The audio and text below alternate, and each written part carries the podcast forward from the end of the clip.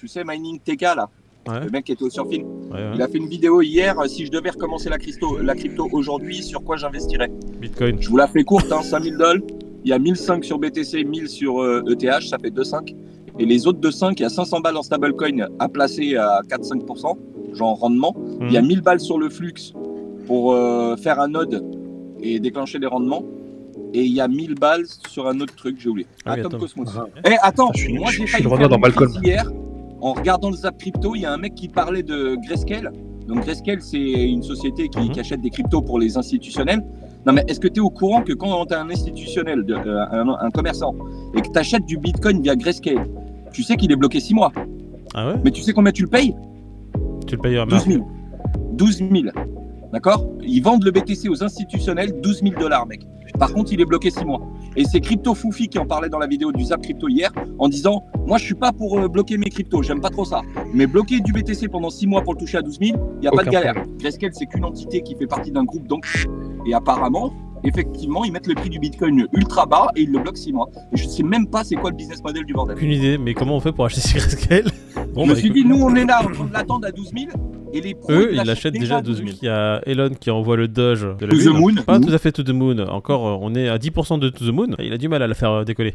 Ensuite, on a Mastercard qui commence à implémenter des services anti-blanchiment grâce à un service qu'elle avait acheté à l'époque. Ça parle de l'OFAC. J'ai pas trop aimé l'OFAC, moi. Donc, euh, on, va, on va développer ça. Et ensuite, on a le rapport suisse qui dit qu'il y a à peu près 9,4 milliards de cryptos qui sont détenus par les banques. On se la met le McDo ou on s'en bat les couilles? Une news pour Moïd qui dit euh, payer son McDo en CNBC. euh, Je vais pouvoir les payer en bitcoin. Allez, merci. Waouh Euh, un menu euh, Satoshi, s'il vous plaît, Voilà. avec des frites. Quoi Un bitcoin? C'est cher quand même l'inflation.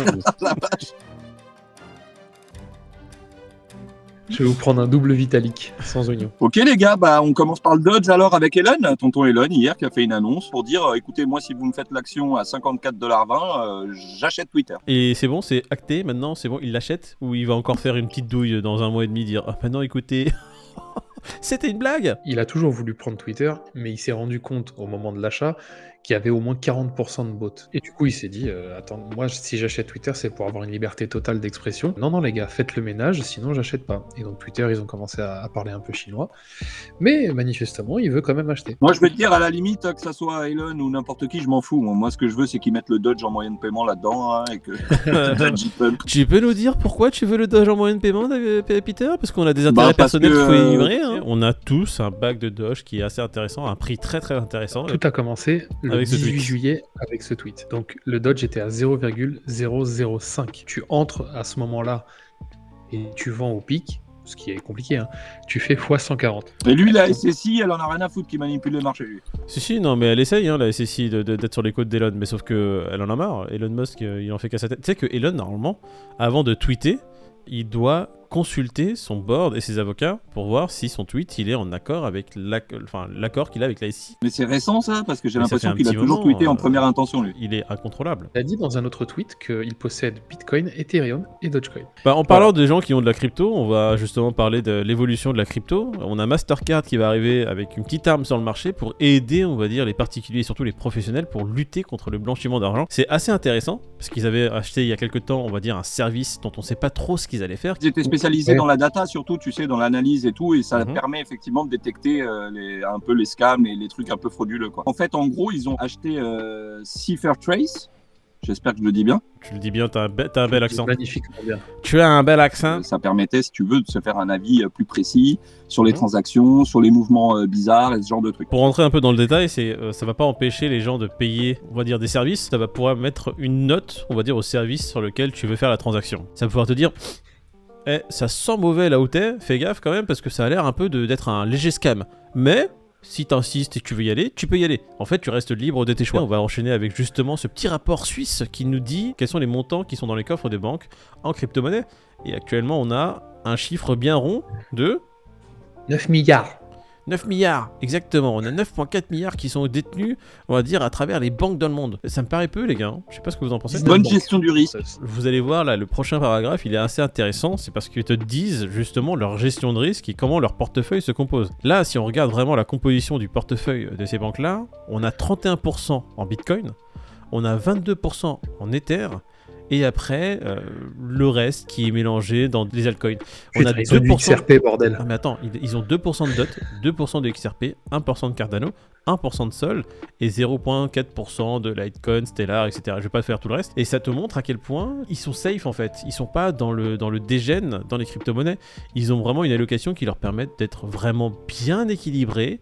Et ils sont pas comme, on va dire, bah, comme moi à l'époque euh, en 2017. hein. Moi je te dis, j'avais euh, 50% de Bitcoin, 50% d'altcoin. Et je peux te dire que les 50% d'altcoin, il y en a 90% qui ont disparu. Ils ont eu 5 ans pour, euh, pour voir ce qui était stable ou pas, tu vois. D'accord, 5 ans après, ils ont que 2% de leur wallet en Polkadot. Ouais, voilà. C'est 2%. Moi, si je regarde mon wallet et je regarde mon Polkadot, bon, je dois être à 5-6%, mais c'est déjà 3 fois plus. Et les banques, ils savent quand même ce qu'ils font, quoi. Donc, euh, enfin, ils savent ce qu'ils font. Ils savent comment ne pas perdre d'argent.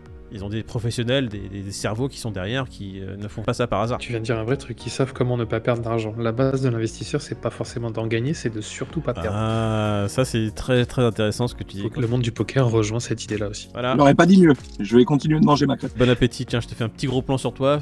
Mets un bon coup de croc dedans. Ouais, tu vois là. ouais. Bon, messieurs, j'ai envie de te dire, c'était très sympa toutes ces news. Et personne ne dit que le BTC il est passé au-dessus des 20 et qu'il est là en train de jouer tranquille. Non mais toi t'es un spoiler, t'es un spoiler de ouf, hein, faut savoir. Franchement, Pete, franchement toi tu gâches la fête. Le Bitcoin qui repasse au-dessus des 20 000 dollars, qui est à 20 134, qui prend 2,70%. L'Ethereum qui reste plus ou moins la même chose, hein, il est à 1352. euh. Putain, Le BNB, Ah tiens, tu veux parler du BNB. Le BNB qui va flirter avec les 300 dollars bientôt, qui était à 294. Bah, le, BN le- le BNB est très costaud, mais justement, il a du mal à casser ce- cette résistance des 300. c'est complètement ça. Moi, au- à 300, je veux- j'aurais tendance à le vendre. Et à 200, 220, j'aurais tendance à l'acheter. Bon les gars, maintenant on fait le jeu. Crypto Fear and Mouloud. On est à combien? Alors David, Bah, David on est à combien? S'il a, s'il a 24 heures de retard, moi, je, comme hier, moi j'ai dit 29 pour aujourd'hui, mais. euh, voir. Peter, il est à combien? Il est à 24-12. Non, 24, bon, 24 et David 29. Moi, je vais dire que le Crypto Fear and Mouloud, il est à. Ah, je, vais, je vais remettre 22, tu sais quoi? Parce que en fait, j'ai l'impression qu'il suit des patterns. Il était à Parce que 22 je l'ai il y il a a deux 5 jours. minutes. On va voir. euh. On gagne quoi? Ah Bah, on a tous perdu, les gars, donc on gagne rien. Merde. Ah, Merde. Il a dit 24. Ah. Non, mais c'est pas Il est à grave. combien? Il est à 25. 25. Non, je parle beaucoup des MNBC et je parle beaucoup du fait que, oh là là, les MNBC, comme elles sont programmables, ils vont m'empêcher d'acheter du McDo parce que je suis un gros lard. Et bah, McDo qui accepte euh, en Suisse, attention, pas Ouais, ici, dans pas petite ville. En Suisse, les McDo acceptent euh, stablecoin et Bitcoin, USDT et Bitcoin. Et d'ailleurs, c'est pas toute la Suisse, c'est uniquement euh, une ville euh, en... Lugano. Ouais, en Suisse italienne, c'est ça? En Suisse italienne de 60 000 habitants, et c'est une ville qui permet déjà de payer les impôts, qui permet de payer les amendes, etc. C'est marrant que ce soit une C'est une ville pilote en se Suisse, quoi. Ouais, c'est ça, c'est comme le Salvador. Salvador, c'est le pays pilote dans le monde, et Lugano, c'est la petite ville pilote en Suisse. Moi, quand j'ai commencé à entendre parler de la crypto en 2017 et tout ça, Mhm. s'il y avait eu plus d'applications de ce type pour payer en Bitcoin, je pense que j'aurais rentré de l'argent, tu vois. Ouais. Ouais. Mais vu qu'à l'époque, il n'y avait pas spécialement de, de trucs tangibles à faire, tu vois, euh, avec le Bitcoin, hormis euh, le dark web et en tout cas ce Le que blanchiment d'argent. Hein voilà, je pense que ça aurait déjà fait un déclic différent, euh, en tout cas pour moi, pour investir parce qu'il y avait euh, différentes applications à faire derrière. Le côté blockchain, etc., décentralisé, c'était pas quelque chose qui te faisait gamberger euh, au, pr- au premier abord en 2017. tu Euh, vois. non, la, la chose, chose qui me faisait gorger, c'est putain, euh, le Bitcoin, il est à. Oh là là, il est si bas, ok.